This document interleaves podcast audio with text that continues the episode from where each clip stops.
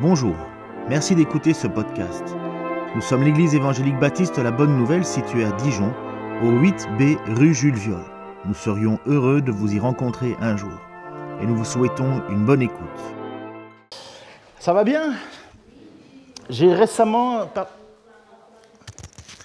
Tu m'entends pas chérie? Rien de nouveau, hein? Alors, c'est plutôt l'inverse. hein. C'est plutôt quand nos femmes parlent que nous, on fait semblant de rien.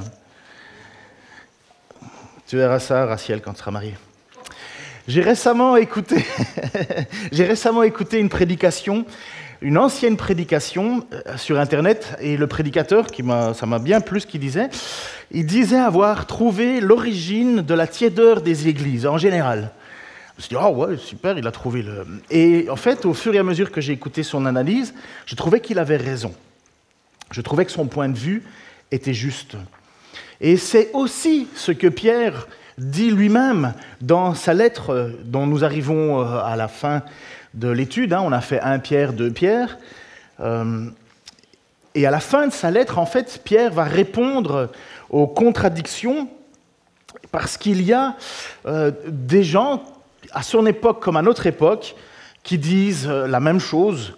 Dans les derniers jours, des moqueurs viendront, je pense que c'est l'image suivante, dans les derniers jours, les moqueurs viendront au gré de leurs propres désirs, ils tourneront votre foi en ridicule en disant, eh bien, il a promis de venir, mais c'est pour quand? Nos ancêtres sont morts et depuis que le monde est monde, rien n'a changé. C'est décourageant d'entendre ça, et c'est pas faux. En soi, c'est une remarque qui vient nous prendre, nous les croyants, les personnes qui vivons par la foi, non par la vue. Ça vient nous taper directement parce que euh, c'est pas deux semaines, on parle de 2000 ans déjà pour nous. Là, euh, à l'époque de Pierre, ça devait faire quoi euh, 40 ans Un peu moins Mais pour nous, 2000 ans après, qu'est-ce qu'on se dit? Il y a certainement des moqueurs. Et puis nous, finalement, on est aussi un petit peu dans cette idée-là. Ben, euh, demain, c'est demain, on verra. On s'investit pas trop. J'ai déjà eu des, situations où j'ai discuté avec des, personnes qui avaient connu la foi dans leur jeunesse et ils m'ont avoué euh, oui, bah, euh, je reviendrai à Dieu après ma carrière, euh, quand j'aurai fini, je vivrai ma vie. Et puis, parce que dans leur tête, dans sa tête, ben, Dieu est pas prêt de revenir, quoi. J'ai le temps. Et c'est ça, le- les moqueurs de l'époque de Pierre, qui parlent à qui? Qui parlent à des chrétiens dont l'on voit, on voit dans 1 Pierre, qui sont des chrétiens qui sont persécutés physiquement. Euh, il y a là vraiment la persécution, les attaques de l'extérieur, des chrétiens qui maintenant, parce qu'ils sont chrétiens, ne vivent plus n'importe comment. Alors peut-être pour vous, c'est pas un problème, mais pour moi, Dieu me dit de me soumettre aux autres. Difficile pour moi. Mon caractère de me soumettre aux autres, il en prend souvent un coup. Mais l'Écriture, Pierre nous dit qu'il faut nous soumettre à nos responsables, donc euh, euh, pour les patrons, euh, puisqu'il est dit esclave employé, puisqu'à l'époque c'était le système des esclaves employés, mais sous-entendu pour nous, si on doit le mettre culturellement, employés, soumettez-vous à vos patrons. Et le texte dit même, même s'ils sont mauvais. Alors là, ça vient nous prendre de front déjà. On se dit, ouais, qui n'a pas râlé tout en sachant que Christ euh, était mort à la croix pour eux Qui n'a pas râlé sur son patron Alors, on, a des droits quand même aussi, il ne faut pas, faut pas non plus faire la serviette. Mais il y a un moment, vous savez très bien comment ça marche. Aller à la sortie, euh, à la sortie d'un Leclerc ou d'un Carrefour ou d'un un autre, comme ça j'aurais un Super U, aller voir euh, tous, tous les employés qui fument leur clope à l'extérieur, écouter ce qu'ils disent, ils râlent tous sur le patron. Euh, Peut-être vous aussi, vous faites partie de ces gens-là qui se mettent et qui commencent à râler euh, sur, sur le patron. J'ai râlé sur euh, mes patrons aussi. Parce que c'est dans notre nature. Et l'Écriture, dans 1 Pierre, nous dit de ne pas faire. Contre les autorités. Alors, bon, on en a un qui en ce moment cherche tout pour qu'on le critique. Il y arrive facilement et très bien sans faire d'efforts. Mais nous, en tant que chrétiens, qu'est-ce qu'on fait? Alors, on a, on a le droit de voter, on a le droit d'être contre. Mais qu'est-ce qu'on fait? Jusqu'où on va dans notre, dans notre euh, insoumission? Euh, Je regardais encore, euh, parce qu'aujourd'hui c'est la mode, hein, c'est assez chouette parfois, une dame aux États-Unis se faire contrôler par un policier. Donc, ça n'arrive pas en France, bien entendu. Mais elle veut pas, elle râle. Une dame, quoi, elle doit avoir 65 ans. Et elle, mordicus, elle veut rien savoir de ce que le policier lui demande. Elle lui demande de, parce que là, vous savez, aux États-Unis, euh, quand tu as une amende, tu es suivi. Enfin bref, le policier t'arrête parce qu'il y a une raison. On, ne t'arrête jamais sans raison aux États-Unis. normalement. Mais euh, il faut une raison, euh, parce qu'on est présumé innocent là-bas. Voilà si tu as un phare cassé, quelque chose comme ça, euh, là, tu peux être arrêté. Et donc là, la dame en question, en fait, elle avait des amendes qu'elle n'avait pas payées, puis le policier lui dit, euh, et enfin bref, c'est pas le sujet, mais c'était tellement incroyable, cette dame, elle dit, non, non, non, je ne sortirai pas de ma voiture. Et euh, vous savez, la petite, la petite dame, là, qui, comme on dit au, Québec, une germane, elle gère et elle mène. Celle qui donne à son mari le médicament, le dicomel. Vous connaissez le dicomel? C'est un médicament pour que tu dises exactement comme ta femme, le dit comme elle. Ben bref, vous voyez, c'est une dame, on voit qu'elle ne veut pas se laisser marcher sur les pieds. Ben, le policier lui dit sortez votre véhicule, faites, obéissez. La dame, non, non, non. et, moi je me dis, mais enfin, madame, c'est un policier qui te demande de sortir. En fait, elle fait l'inverse. Elle referme sa voiture, sa fenêtre, et elle s'en va. Elle fuit.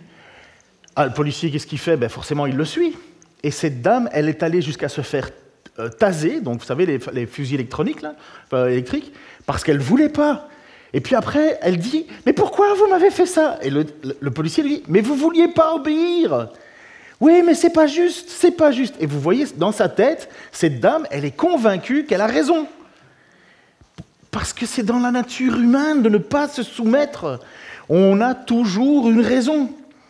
Et c'était tellement représentatif, alors que tout se serait bien passé si elle avait donné obtempéré dès le départ ça serait, ça serait réglé. Et ce qu'elle avait, eu à payer, elle aurait dû le payer, mais ça n'aurait pas été jusqu'à... Parce qu'elle s'est fait menotter et compagnie, hein, menotter, euh, et elle va certainement pour obstruction euh, passer des jours en prison, plus un casier judiciaire, plus ci, plus ça. Elle est bête. Franchement, elle est bête. Mais qu'est-ce qui s'est passé? Elle n'a pas été capable de dompter sa, sa, sa colère, sa pulsion, son insoumission. Ce que Pierre nous dit, vous, chrétiens, vous devez le faire. Ce n'est pas un choix. Soumettez-vous.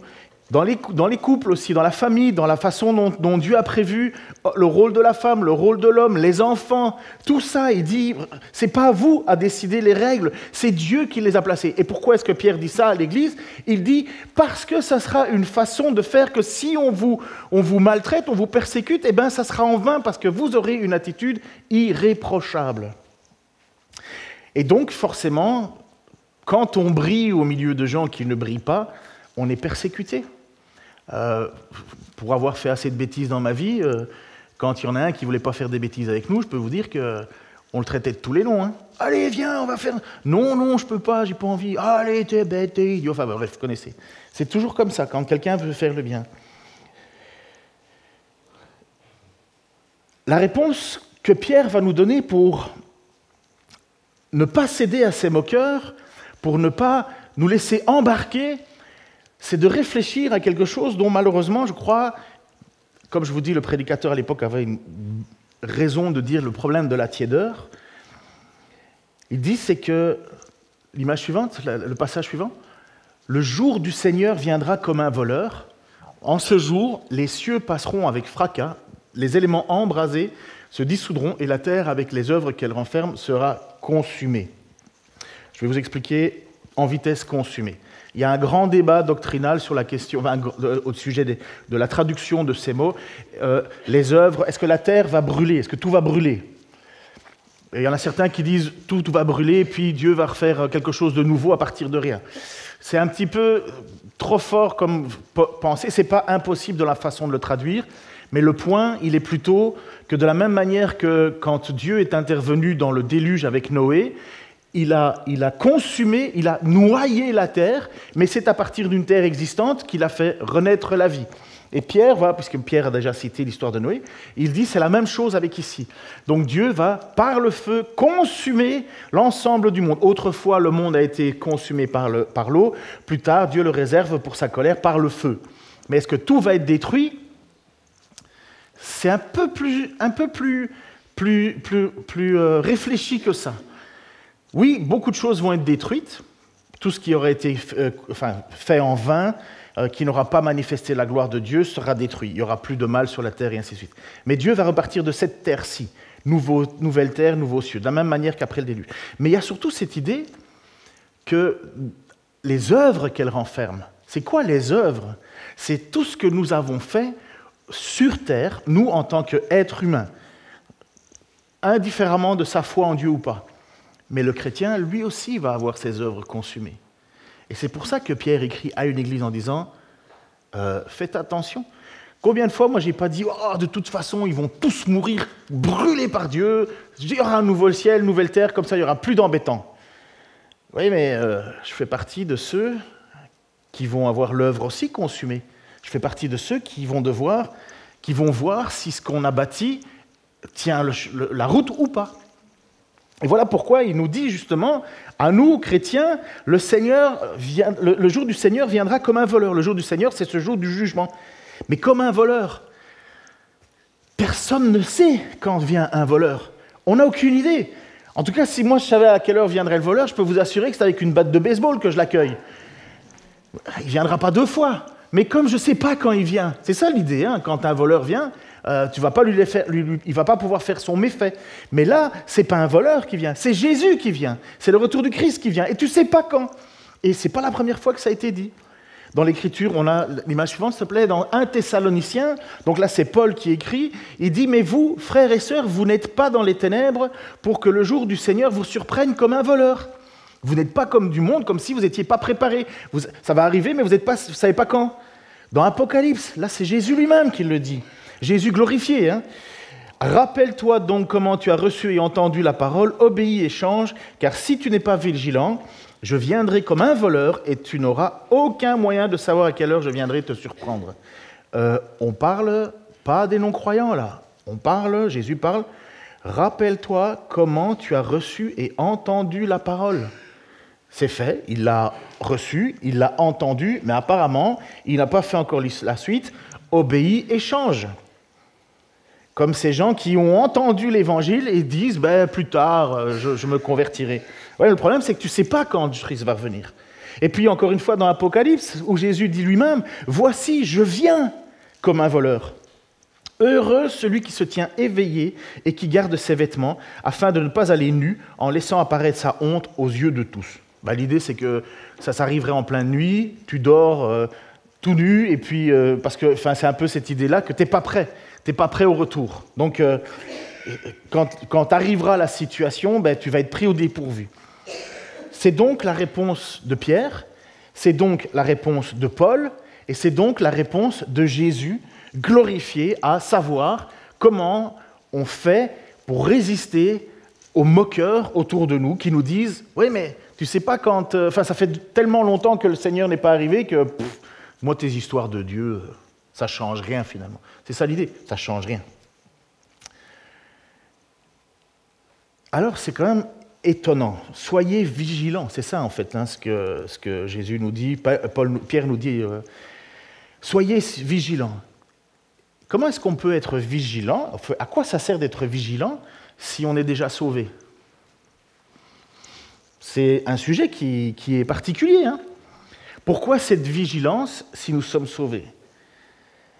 Eh bien, c'est justement parce que Pierre l'a déjà dit, il faut que notre foi soit affermie. Toutes les difficultés qui arrivent nous arrivent parce qu'il le faut. C'est ce que va dire Pierre au début de sa première lettre. Il le faut, toutes ces épreuves, toutes ces difficultés, il le faut. Pourquoi? Parce que notre foi, ça veut dire notre confiance dans le Seigneur, c'est ça qui nous vaut le salut. C'est pas parce que j'ai fait une petite, euh, prière un jour quand j'étais à l'école du dimanche ou que j'ai été euh, baptisé dans une église et que tout le monde a applaudi que je suis sauvé. Hein. N'importe quel hypocrite peut faire ça. Hein. N'importe. Celui qui est sauvé, c'est celui qui, à travers toutes sortes d'épreuves, continue à s'accrocher au Seigneur. Comme je l'ai entendu. Je sais pas, ça fait combien de temps maintenant euh, que tu es dans le Seigneur, Geoffrey?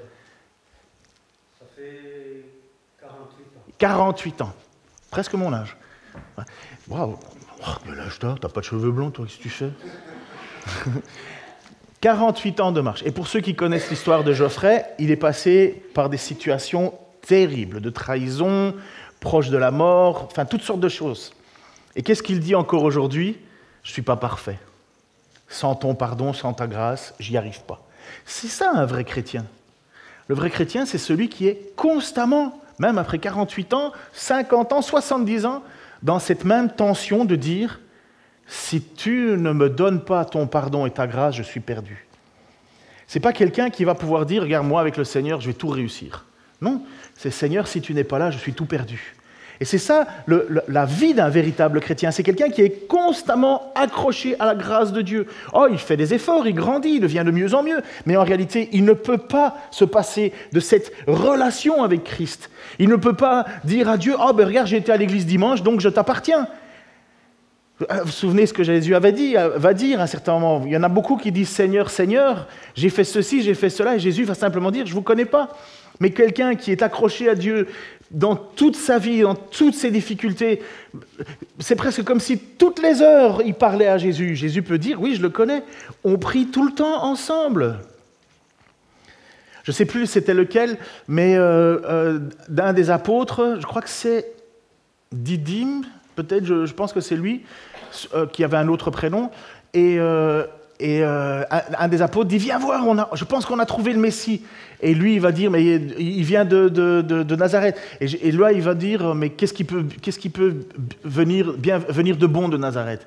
Et c'est là où Jésus va dire, voilà un, juif dans lequel il n'y a pas de, fausseté. Pourquoi? Parce qu'il sait très bien que ce n'est pas de là que va venir le Messie.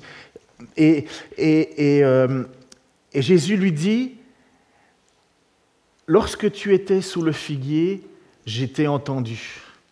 Et sous-entendu, cet homme priait, je ne sais plus lequel des apôtres j'ai oublié. Nathanaël, merci beaucoup.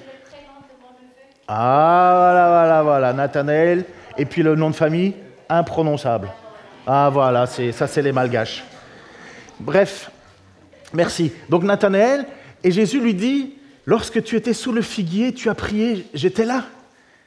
Ben, lui, il était tout seul, mais il était présent, le Seigneur. Il était présent. C'est ça, quelqu'un que Jésus connaît. Même s'il fait des remarques en disant ben, d'où tu viens, toi, s'il pouvait venir quelque chose de bon, c'est un peu vexant pour Jésus. Hein Mais il dit Oula, toi, tu es un bon. Mais il le connaît, il prie. Et c'est ça toute la, marche du, croyant. Et quand un croyant passe des épreuves, des moments difficiles, des moments de lutte, il ne peut pas être plus accroché à Dieu. Il ne peut pas être plus serré contre lui. Et c'est ça toute la beauté de notre Seigneur, c'est qu'il accepte, il permet, il désire que l'on passe des épreuves. Pourquoi? Parce que ça solidifie notre foi, et cette foi, elle nous vaut le salut. Voyez, le diable, lui, s'amuse à nous mettre des bâtons dans les roues, et le Seigneur, il dit, c'est très bien, ça va rapprocher mon enfant de moi. Ou ça va éloigner les faux. Ça va faire un tri. Donc dans 2 Pierre 3, 1, 8, il va dire, mais il y a un fait que vous ne devez pas oublier, c'est toujours Pierre, on revient à notre texte, mes chers amis, c'est que pour le Seigneur, un jour est comme mille ans et mille ans sont comme un jour. Le Seigneur n'est pas en retard dans l'accomplissement de sa promesse, comme certains se l'imaginent. Il fait preuve de patience envers qui? À votre égard. Car il ne veut pas qu'un seul périsse, il voudrait au contraire que tous parviennent à se convertir.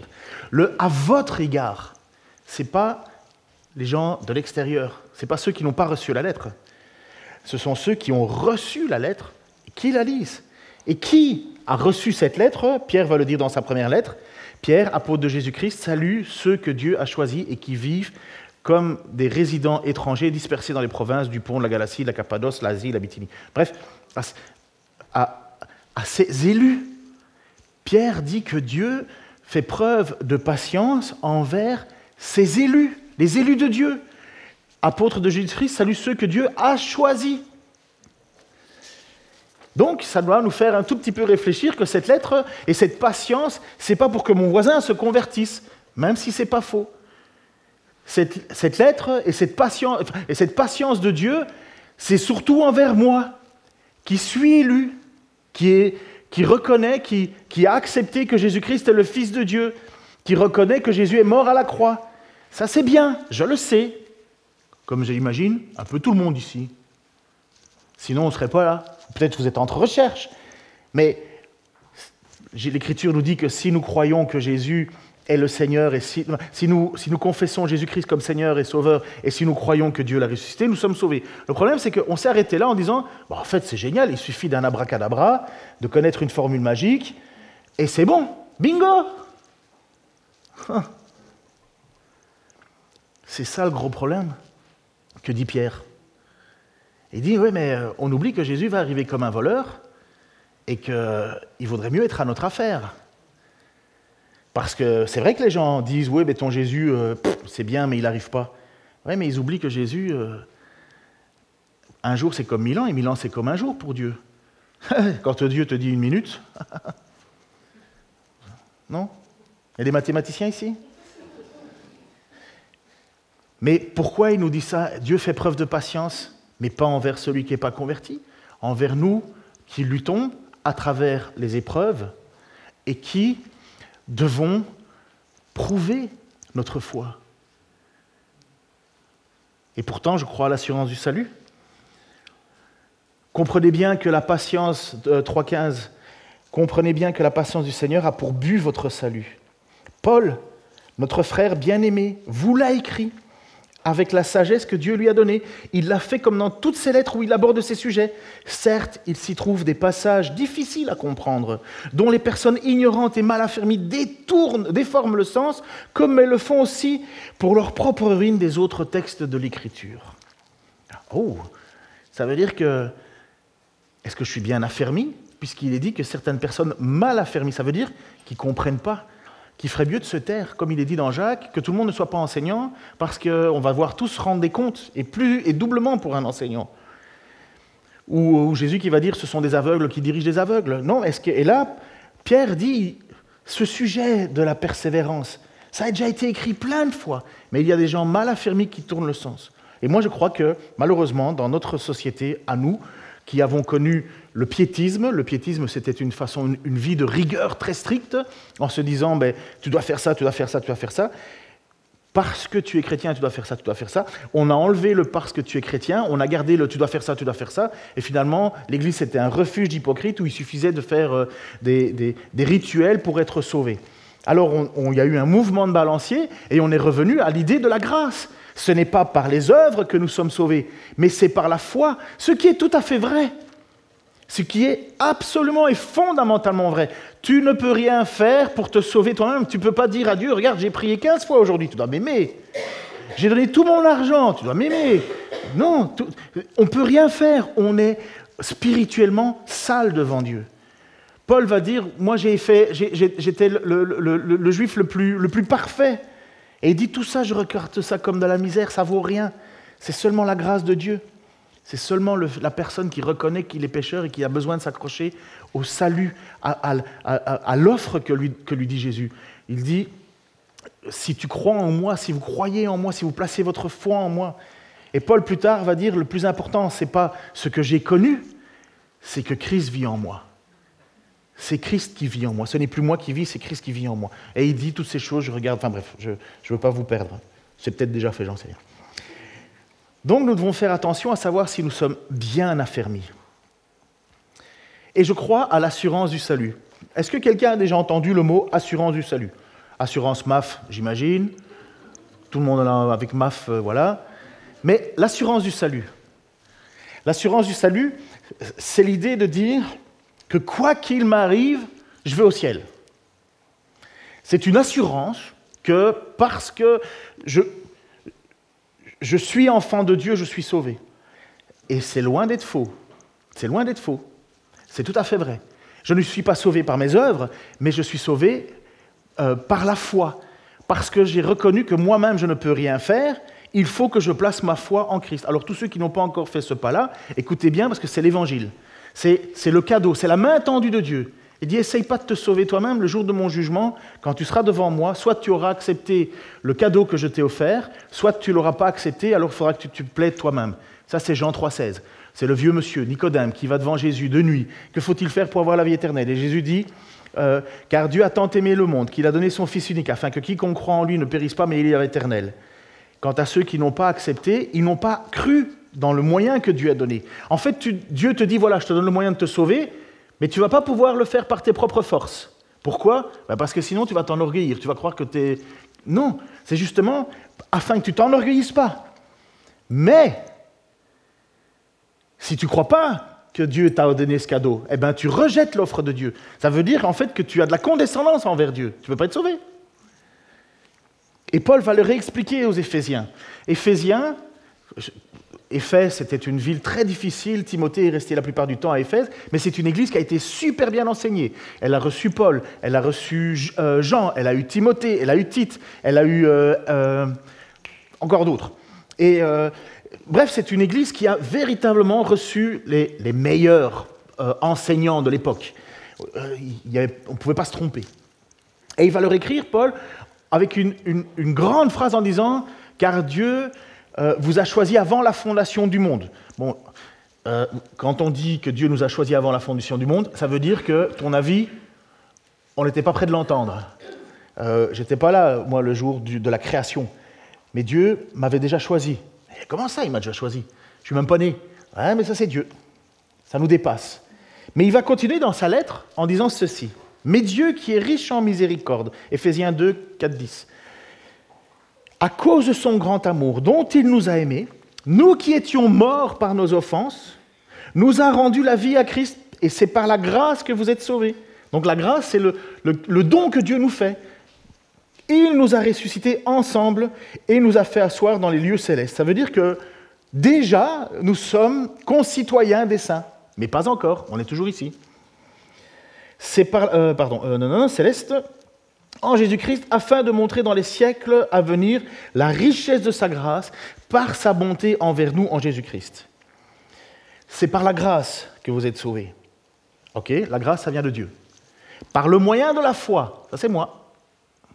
C'est par la grâce que vous êtes sauvés. Par le moyen de la foi, c'est moi. Mais en attendant, cette foi, c'est Dieu qui me la donne, c'est étonnant. Par le moyen de la foi. Et cela ne vient pas de vous, c'est le don de Dieu ce n'est point par les œuvres afin que personne ne se glorifie, car nous sommes son ouvrage et ont été créés en Jésus-Christ pour de bonnes œuvres que Dieu a préparées d'avance afin que nous les, que nous les pratiquions. Excusez-moi. Donc vous comprenez comme moi, vous êtes d'accord avec moi, on ne peut rien faire pour être sauvé. Si j'essaye de croire que parce que je vais aller être gentil avec mon voisin et faire des dons de, que je suis sauvé, non, non, ce serait, ce serait de l'orgueil. Ce serait ce serait croire que l'on peut plaire à Dieu alors que le texte nous dit que nous sommes spirituellement morts. Mais en attendant, nous ne sommes pas sauvés par les œuvres, mais nous sommes sauvés pour des œuvres. Gardez ça en tête.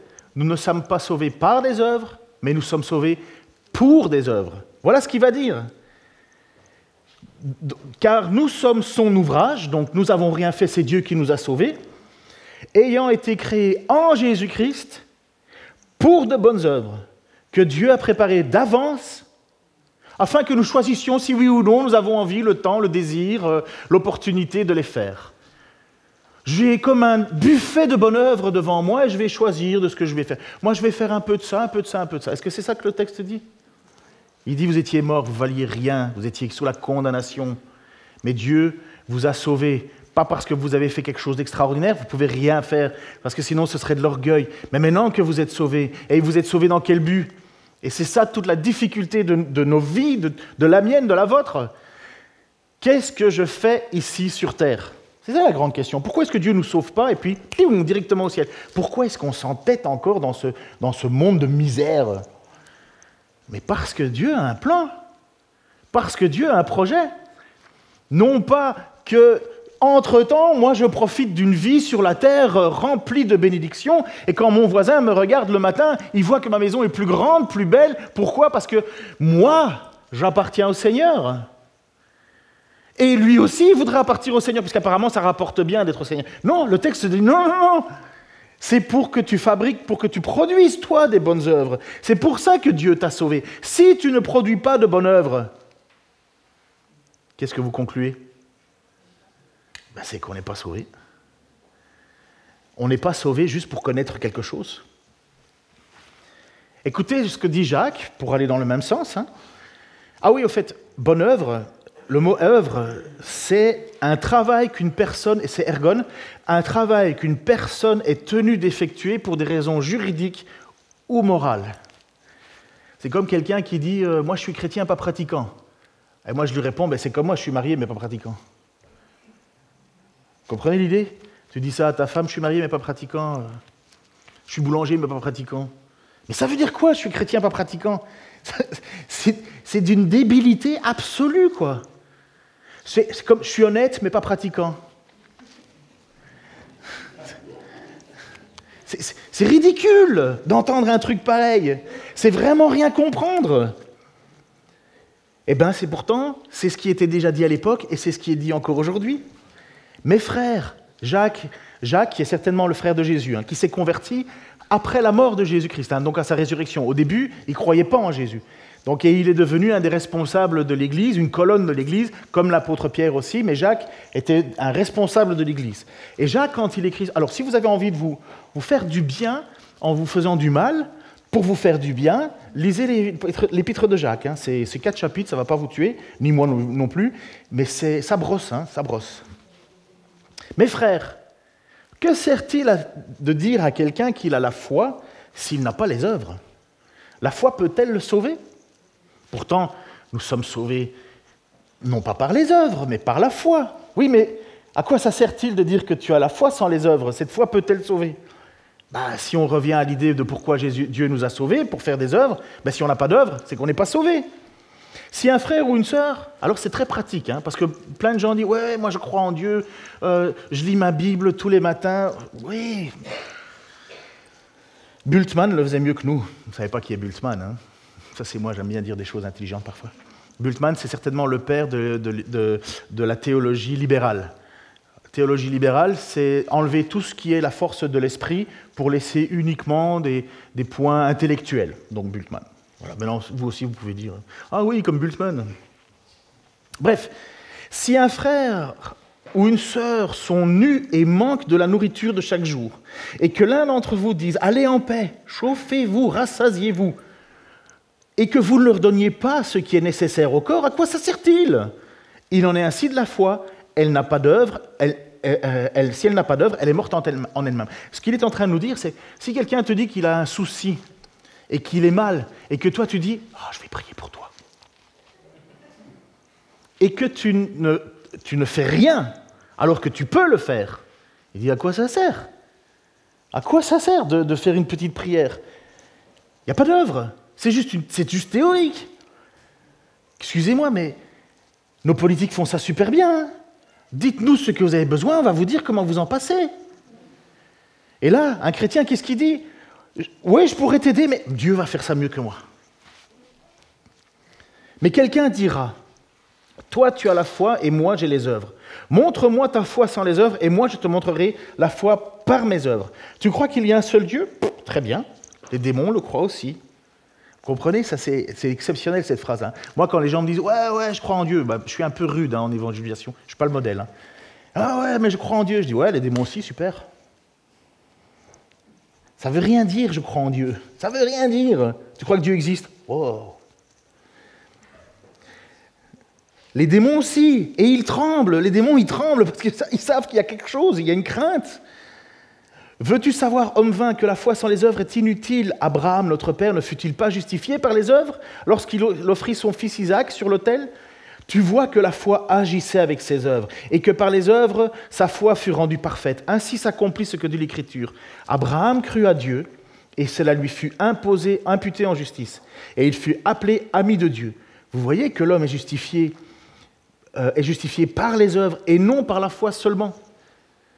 Rahab, la prostituée, ne fut-elle pas également justifiée par les œuvres lorsqu'elle reçut les messagers et qu'elle les fit partir par un autre chemin? Comme le corps sans âme est mort, de même la foi sans les œuvres est morte. Alors, bon, Abraham, Isaac, tout le monde dans sa culture générale, à un certain moment, donc Abraham, euh, le père, le père de la foi, il reçoit enfin un enfant euh, parce que Sarah était stérile. Il a enfin un enfant et cet enfant va être le père. Euh, enfin, Abraham va devenir le père de la multitude de croyants. En fait, ton père dans la foi, c'est Abraham. Mais Abraham, c'est bien, pour le moment, il a un enfant et compagnie, sauf que Dieu va lui mettre une, épreuve. Et cette épreuve, c'est, tu vois l'enfant que je t'ai donné, tu vas me l'offrir en sacrifice. Et Abraham le fait, il va monter sur un autel et il est prêt à sacrifier son enfant. Et au moment où il est prêt à le faire, à mettre le couteau pour offrir, Dieu dit, arrête, tu m'as prouvé ta foi. Il a fallu qu'Abraham prouve sa foi. Alors, tout le monde pourrait dire Oh, super, Abraham, un homme magnifique. Oui, mais Rahab, c'est une PUTE. Une péripapéticienne, pour dire un mot mot, une prostituée. Rien. Et pourtant, c'est sa foi. Elle savait que Dieu allait juger la ville. elle savait que Dieu était un Dieu redoutable. Et quand il y a eu des, éclaireurs qui sont venus, elle a dit, oh, moi, je, moi je veux faire partie de ce peuple-là. Et elle a saisi l'occasion, elle a menti, elle a fait quelque chose d'étonnant, elle a menti, parce que les gens lui ont dit, ils sont où les éclaireurs? Ils sont partis par là, alors qu'ils étaient par là. Mais ce texte nous est quand même expliqué dans Jacques pour dire, c'est ça la foi. Le premier, c'est si quelqu'un vient et qui te dit j'ai besoin d'aide et que tu fais rien, bah, tu n'as pas la foi. Le deuxième, c'est Abraham qui nous dit, regardez, il y a eu des épreuves, c'est bien de dire que tu as la foi, mais quand il y a une épreuve et que Dieu dit, ben, tu vas sacrifier ça, ben, sois prêt à le faire, il y a la foi. Et puis il y a une autre personne, c'est une prostituée, c'est à la foi. Malheureusement, nous, on pense qu'il suffit juste de connaître l'Écriture, que ça suffit. De venir le dimanche matin, chanter deux, trois chants, se lever, s'asseoir. Et on est autour de moqueurs qui nous disent, regarde, ton Dieu, il est où? Ça fait 2000 ans qu'on attend et il n'est toujours pas arrivé. Oui, mais Pierre nous dit à nous, chrétiens, oui, mais faites attention parce qu'il va arriver comme un voleur. On ne sait pas quand il va arriver, mais quand ça va arriver, ça va faire mal. Et en même temps, ça va être l'occasion de, de vérifier la qualité de votre propre vie. Puisque toutes ces choses doivent se dissoudre, voilà ce que dit Pierre. Quelle ne doit pas être la sainteté de votre conduite et votre piété, tandis que vous attendez et hâtez l'événement du jour de Dieu, à cause duquel les cieux enflammés se dissoudront, euh, euh, duquel les cieux enflammés se dissoudront et les éléments embrasés se fondront. Mais nous, nous attendons sur la promesse des nouveaux cieux et une nouvelle terre où la justice habitera. Ce que Pierre veut nous faire comprendre, c'est que les jours de, jugement, ça va évaluer notre propre vie chrétienne. Comme il est dit, ça ne sert à rien de bâtir euh, sa vie sur de la paille, ça va être consumé. Et puis il nous dit, c'est quoi que nous attendons? C'est quoi notre but? C'est quoi notre... Nous espérons quoi? Les nouveaux cieux et une nouvelle terre où la justice habitera. C'est ça que nous attendons. Mais si nous, si nous espérons à cette justice, est-ce que nous la vivons déjà aujourd'hui? Est-ce que nous faisons tout ce qui est dans notre pouvoir pour pour changer ce monde dans lequel on vit? Est-ce que nous comprenons que quand Christ nous a sauvés, que Dieu nous a sauvés, c'est pour pratiquer des œuvres bonnes? Parce que ce monde est pourri, parce que ce monde ne ressemble pas à ce que Dieu veut, et parce qu'il y a beaucoup de gens qui souffrent, et que le seul espoir qu'ils ont, c'est Christ. Et qui sont ceux qui peuvent être aidés? Qui Dieu utilise pour, pour faire du bien au monde? Ces enfants qu'il a sauvés afin qu'ils pratiquent les bonnes œuvres ces œuvres que Dieu a préparées d'avance. Moi, j'en sais strictement rien, c'est quoi les œuvres que Dieu a préparées d'avance?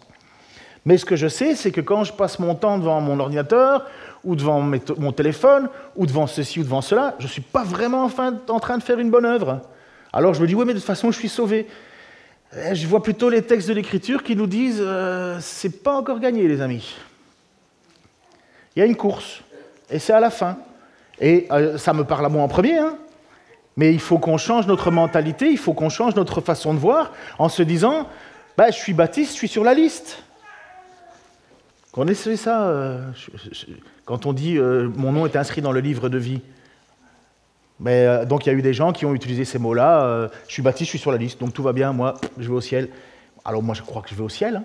j'ai aucun doute. Mais j'y suis pas encore arrivé et je sais ce que je dois faire. Mais comme on est comme ça, on est un petit peu pour moi, peut-être pas pour vous. Mais on est comme un petit peu comme, on se sent parfois un petit peu comme les enfants chéris de papa-maman. Moi, je suis le préféré de papa. Euh, je peux faire ce que je veux, de toute façon, je ne serai pas puni. Euh. un peu ça. Moi, je suis chrétien, euh, je suis baptiste, je suis pentecôtiste, je suis ceciste. Mais, et je suis sauvé, donc moi, quoi qu'il arrive, je peux rien m'avoir de mal. Hein, hein, hein, mais c'est ça, je trouve que, enfin, je, rigole, mais je trouve que c'est ça notre attitude de chrétien les trois quarts du temps. Et je suis tellement heureux de ce qui est arrivé cette semaine. Alors c'est un petit aparté. Je suis là, euh, tranquille, euh, sur mon ordinateur, en train de, préparer deux, trois trucs. Et puis ça sonne, ding ding. Je dis ouais. Euh, en plus, j'étais encore en, pyjama. Je dis ouais, non, je ne vais pas descendre. Je fais semblant de rien. Puis je me dis, hmm, il y a quand même quelqu'un qui sonne à l'église. Bref, ça m'embête.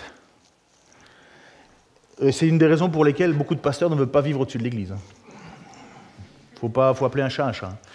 Et euh, je, descends et je vois euh, un couple qui est là. Ils me tendent un papier et ils parlent en, arménien. Ah, je ne parle pas arménien couramment. Et puis, euh, il dit Vous êtes une église? Ah ben, Moi, je suis en bilan. Il dit Ouais, ouais, ouais, c'est une église, ouais. Et ils sont là. Et ils m'expliquent qu'ils tournent en rond. Ils ont deux enfants, 9 ans, 5 ans. Elle s'appelle Marie, qui s'appelle David, avec un T. C'est arménien. Et. Euh, qu'ils essaient de tout faire pour pouvoir trouver de l'aide. Et il dit, j'ai été dans toutes les églises et euh, ils ne savent pas m'aider, ils ne savent pas faire ci, ils ne savent pas faire ça. Et honnêtement, ça m'embête, parce que je suis toujours en pyjama et j'ai toujours pas fini mon travail que j'ai commencé en haut. Mais je me dis, mais non, je peux pas, je peux pas, je, suis chrétien, je, c'est pas parce que je suis pasteur, hein. je suis peut-être le plus pauvre d'entre vous, mais je suis, c'est pas vrai, mais... Euh, euh, je dis, je peux pas. Je défends l'honneur de Dieu, là. C'est pas mon confort que je dois privilégier. Je dois défendre l'honneur de mon Dieu. S'ils ne le connaissent pas, j'ai envie qu'ils le connaissent. Et s'ils le connaissent, ben, je n'ai pas le choix de les aider. Puisque le texte me dit, si tu vois ton frère ou ta sœur manquer de quoi que ce soit et que tu fais rien, à quoi ça sert de dire qu'on a la foi? À quoi ça sert qu'on dit qu'on est une église? Si Ça rien. Moi, ce que j'espérais, c'était simplement leur dire, bon, ben voilà, on va vous donner un peu de, des sandwichs, euh, de la nourriture, euh, puisque de toute façon, on est allé, euh, on est allé, on est allé prendre l'argent des autres qui ne sont pas croyants, on a, et on a rempli notre truc à nous et on va les donner au nom de Dieu. J'ai aucun problème avec ça, bibliquement, ça se tient. Mais en soi, ce n'est pas notre argent hein, qui est dans un truc. C'est vrai. Hein Donc, je me dis, bon, ben, je vais leur remplir le sac. Et puis, ils me parlent de leur histoire. Ils me disent que le gars, il dit, moi, je veux juste travailler, je veux juste, je veux juste avoir un endroit où mes enfants vont pouvoir dormir. Parce que pour le moment, on dort dans un hôtel et, il y a une dame qui nous paye toutes les semaines, euh, c'est 48 euros la, la, nuit, et au moins le soir, les enfants, parce qu'ils vont à l'école, ils ont placé leur enfant à l'école, parce qu'ils veulent une éducation, parce qu'ils veulent. Et, voilà, ils sont là et désespérés. En fait, tu vois que ces gens, ils ont dépassé le, stade de la tristesse. C'est comme s'ils étaient euh, un encéphalogramme plat. Mais nous, on est chrétiens. Et moi, je veux leur parler de Dieu, oui ou non Moi, ce que je veux, c'est qu'ils soient sauvés. C'est ça mon désir. Mais ils sont là dans la... Et c'est pour ça que j'ai envoyé un message directement. Je me suis dit, mais ce n'est pas, pas que mon histoire à moi c'est une église. C'est pour ça que j'ai envoyé un message avec la photo en me disant tiens, peut-être que ça va les amadouer. Ils vont peut-être voir ce que c'est euh, la difficulté. Et en même temps, j'étais occupé à préparer ce message-là parce que sur mon ordinateur, c'était ça qui était occupé à écrire. Et je me suis dit ben voilà, on va voir. On va voir si notre communauté, ce que nous disons, fonctionne avec ce que nous croyons. Il y a ceux qui répondent jamais au message, comme toujours. Ils les regardent, mais ça ne les concerne pas. Il y a ceux qui se sentent coupables et qui se disent il faut absolument que je le fasse. C'est pas grave. Et puis il y a ceux qui l'ont fait. Eh bien, heureusement, maintenant, déjà, on peut offrir une semaine de, répit à une famille. Hein. On ne va pas sauver le monde, mais ils ont sonné à notre porte. On ne va pas sauver le monde. Hein. Je ne vais pas aller en rue en disant voilà, qui veut une semaine de congé, euh, hôtel tout frais. Non, ils ont sonné à notre porte. Et c'est là que Dieu, le texte de la Bible nous dit que Dieu a préparé des œuvres bonnes afin que nous les pratiquions. C'est aussi simple que ça, la vraie preuve en foi. C'est aussi simple que ça, la vraie marche avec le Seigneur. C'est aussi simple que de prouver ces choses. Montre-moi ta foi sans les œuvres, et moi, par mes œuvres, je te montrerai ma foi. Honnêtement, je demande de prier. Hein. Je ne sais pas comment on va faire. J'ai aucune idée de ce qu'on peut faire. Ils, ont besoin d'aide. Oui, mais moi aussi, je suis limité. Mais mon Dieu l'est pas. Et c'est pour ça que je vais demander. J'ai demandé qu'il soit là à la réunion de prière. On va parler euh, grâce à Google Traduction. C'est pas grave. Mais au moins, on va pouvoir demander à Dieu de nous aider. Mais on ne va pas dire à Dieu, on ne va pas dire oh, chauffe-toi, rassasie-toi, que Dieu te bénisse, et puis ce que toi tu peux faire, que tu ne le fais pas, tu laisses tomber. Non, on ne veut pas être des gens. Vous avez envie d'être des gens comme ça, vous? Vous avez envie d'être des chrétiens hypocrites? Allez, sérieusement, vous avez envie? Ah, Dites non quand même, quoi. Sinon, je m'inquiète. Hein. Sinon, moi, je prends mes balades, je vais dans une autre église, je vais servir ailleurs. Hein. Vous n'avez pas envie d'être des chrétiens hypocrites? Moi non plus. Est-ce que je suis riche? Non. Mais je sais que mon Dieu est riche. Et je sais que mon Dieu nous dit dans sa parole que si nous donnons, il nous donnera la possibilité de continuer à pouvoir donner. Mais c'est ça la foi. C'est ça la foi. C'est ça l'idée de la dîme, c'est ça l'idée de l'offrande. C'est rien d'autre que de subvenir aux besoins des autres avec ce que l'on a. On ne va pas se mettre dans le rouge non plus, hein, ça ne sert à rien de s'endetter, il faut, être sage. Mais il faut qu'on le fasse, il faut qu'on le vive, il faut qu'on le, fasse. Parce qu'on a besoin de, se rendre compte que nous n'avons pas fini notre course jusqu'au jour de retour de Christ et que moi, le jour où je serai devant Dieu, ma vie va être consumée par le feu, et puis j'aurai certainement à rendre compte sur les nombres de fois où je n'ai pas fait quelque chose. Parce que l'Écriture nous dit que le bien que nous n'avons pas fait et que nous aurions pu le faire, c'est une faute. Allez, je termine en vitesse, encore une fois, ça faisait longtemps que je n'avais pas prêché. Restez, alors c'est Jésus qui dit ceci, je vais vraiment faire la lecture des textes. Restez en tenue de travail, gardez vos lampes allumées, soyez comme des serviteurs qui attendent le retour de leur maître, parti pour une noce. Dès qu'ils arrivent et qu'ils frappent à la porte, ils lui ouvrent. Heureux ces serviteurs euh, que le maître, en arrivant, trouvera en train de veiller. Vraiment, je vous l'assure, celui qui se mettra en tenue de travail le fera asseoir à la table, passera de l'un à l'autre pour le servir. C'est Jésus qui va nous servir hein, au ciel. Vous comprenez ce qui est écrit là? Peu importe qu'il rentre à minuit ou vers 3 heures du matin, heureux ses serviteurs qu'il trouvera vigilants. Vous le savez bien, si le maître de maison savait à quel moment le voleur va venir, il ne laisserait pas pénétrer dans sa maison. Vous aussi, tenez-vous prêts, car c'est un moment que vous n'auriez pas imaginé que le Fils de l'homme reviendra, viendra. Pierre lui demandera, Seigneur, cette parabole s'applique-t-elle seulement à nous, ou bien concerne-t-elle tout le monde?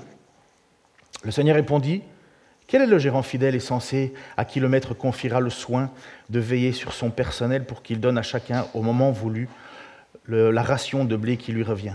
Heureux ce serviteur que le maître, à son retour, trouvera en train d'agir comme il lui a demandé. En vérité, je vous l'assure, son maître lui confiera l'administration euh, de tout ce qu'il possède. Mais si ce serviteur se dit Mon maître n'est pas prêt de venir, il se, met à maltraiter les autres serviteurs et servantes, à manger, à boire, à s'enivrer. Son maître arrivera un jour et il ne s'y attendra pas, et à un moment qu'il ne connaît pas. Alors le maître le punira très sévèrement et le traitera comme on traite les esclaves infidèles. Le serviteur qui sait ce que son maître veut de lui, mais qui n'aura rien préparé ou qui n'aura pas agi selon la volonté de son maître, sera sévèrement puni. Mais celui qui n'aura pas su ce que son maître voulait et qui aura commis des actes méritant une punition, celui-là subira un châtiment peu rigoureux. Si quelqu'un a beaucoup reçu, on exigera beaucoup de lui, et plus on vous aura confié, plus on vous demandera de vous. Sous-entendu, ceux qui savent, il leur en est demandé plus. Nous savons, il nous en est demandé beaucoup. Sous-entendu, les non-croyants seront jugés moins rigoureusement que nous, puisque nous savons.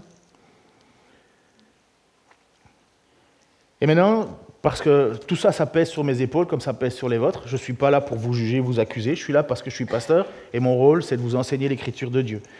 Et j'espère ne pas être un homme mal affermi, mais ce que je vous enseigne, j'espère que c'est affermi et que je, ne suis pas en train de vous dire tout va bien aller, vous inquiétez pas. Euh, si ce serait, c'est pas vrai. Je dis qu'il doit veiller, on doit veiller sans arrêt. Mais au moins cette parole, et c'est là pour moi un encouragement, mes frères, et c'est dans 1 Jean 3, 13, 24. Ne vous étonnez pas donc si le monde a de la haine pour vous. Quant à nous, nous savons que nous sommes passés de la mort à la vie parce que nous aimons nos frères. Celui qui n'aime pas demeure dans la mort, car si quelqu'un déteste son frère, c'est un meurtrier. Vous savez qu'aucun meurtrier ne possède en lui la vie éternelle. Voici comment nous savons ce que c'est que d'aimer. Jésus-Christ a donné sa vie pour nous. Nous devons, nous aussi, donner notre vie pour nos frères. Si quelqu'un possède du bien en ce monde, voit son frère dans le besoin et lui ferme son cœur, l'amour de Dieu ne peut être présent en lui. Mes enfants, que notre amour ne se limite pas à des discours et à de belles paroles, mais qu'il manifeste par sa réalité et par des actes. Et ça, c'est beau parce qu'en fait, ce qu'on cherche, c'est l'assurance du salut. Hein. C'est ainsi que nous saurons. C'est ainsi que nous saurons que nous sommes de la vérité. Et nous rassurerons nos cœurs devant Dieu. Si notre cœur nous condamne d'une manière ou d'une autre, car Dieu est plus grand que notre cœur, il connaît tout. Parfois, on se culpabilise trop. Parfois, on, croit qu'on n'en fait pas assez. Il y a des gens qui seront prêts à donner de trop, de trop. On dit Oh, doucement. Dieu connaît ton cœur. Dieu sait ce que tu veux faire. Mes chers amis, si notre cœur ne nous condamne pas, nous sommes pleins d'assurance devant Dieu. Et il nous donne ce que nous lui demandons, parce que nous obéissons à ses commandements et que nous faisons ce qui lui plaît. Or, que nous commande-t-il De placer notre confiance en son Fils Jésus-Christ et de nous aimer les uns les autres, comme il nous l'a lui-même prescrit? Celui qui obéit à ses commandements demeure en Dieu et Dieu demeure en lui. Et en quoi reconnaissons-nous qu'il demeure en nous? Et en quoi reconnaissons-nous qu'il demeure en nous? De par l'Esprit qu'il nous a donné Seigneur, merci pour ta grâce, ton amour. Lorsque je, parcours toute ta parole, Seigneur, je reconnais premièrement que tu m'as permis de te connaître. Tu m'as sauvé d'un passé, Seigneur, qui était horrible. Et je sais que tu as fait de moi une nouvelle personne. Je suis loin d'être parfait, Seigneur. Tu sais combien de fois je te demande de m'aider à changer, à transformer encore mon cœur, mes pensées, à de calmer cette fougue, de calmer mes frustrations, de calmer, Seigneur, aussi mes colères, tu sais, Seigneur, à quel point je suis un homme imparfait. Et je sais que si tu ne me pardonnais pas, si tu, si tu ne renouvelais pas sans cesse, Seigneur, ta parole, tes promesses en, moi, je, serais perdu. Je sais que je ne mérite rien. Je te prie, Seigneur, pour chacun d'entre nous ici qui avons les mêmes attentes, dont tu as les mêmes attentes, des attentes rigoureuses, que nous puissions être devant toi, Seigneur, euh, avec une bonne conscience. Nous en avons besoin, nous savons que nous vivons dans un monde qui te rejette, qui se moque de toi. Mais nous ne savons pas quand tu vas revenir, tu nous le dis, on ne sait pas. Je veux juste être prêt, je veux juste être occupé à faire ce que tu attends de moi, Seigneur. Aide-moi, aide-nous à faire ce que tu veux. Je te prie pour ceux qui sont dans les dettes, que tu les aides à en sortir, que tu leur donnes de la sagesse dans la façon de gérer leur argent qui est le tien. Je te demande d'aider, Seigneur, euh, à travers nous, ceux qui sont dans les moments difficiles. Et Seigneur, nous te demandons à toi de nous aider, nous, pour que nous puissions les aider eux. Seigneur, fais de nous des gens qui sommes riches et généreux. Tu dis, comme David, Seigneur, ne me donne ni richesse ni pauvreté. Oh Seigneur, je sais que si j'étais riche, je pense que je t'oublierais facilement. Je ferai bien des choses. Je voudrais passer mes week-ends à gauche, à droite. Je voudrais profiter des meilleures choses. Et j'oublierai, Seigneur, que tu es le Dieu qui me donne tout. Et Seigneur, nous te prions aussi pour ne pas être poussés à voler, à tricher, à mentir, parce que nous déshonorerions ton nom. Et je ne veux pas te déshonorer, Seigneur.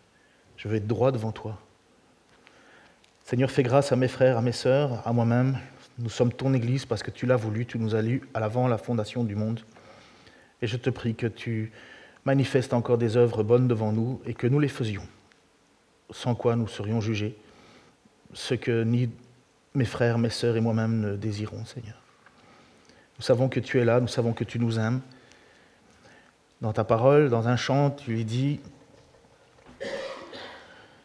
que tu es riche en amour et sévère dans tes exigences. Et c'est vrai, Seigneur. Mais quel ami fidèle et tendre nous avons en Jésus-Christ. Dans le nom de Jésus-Christ. Amen.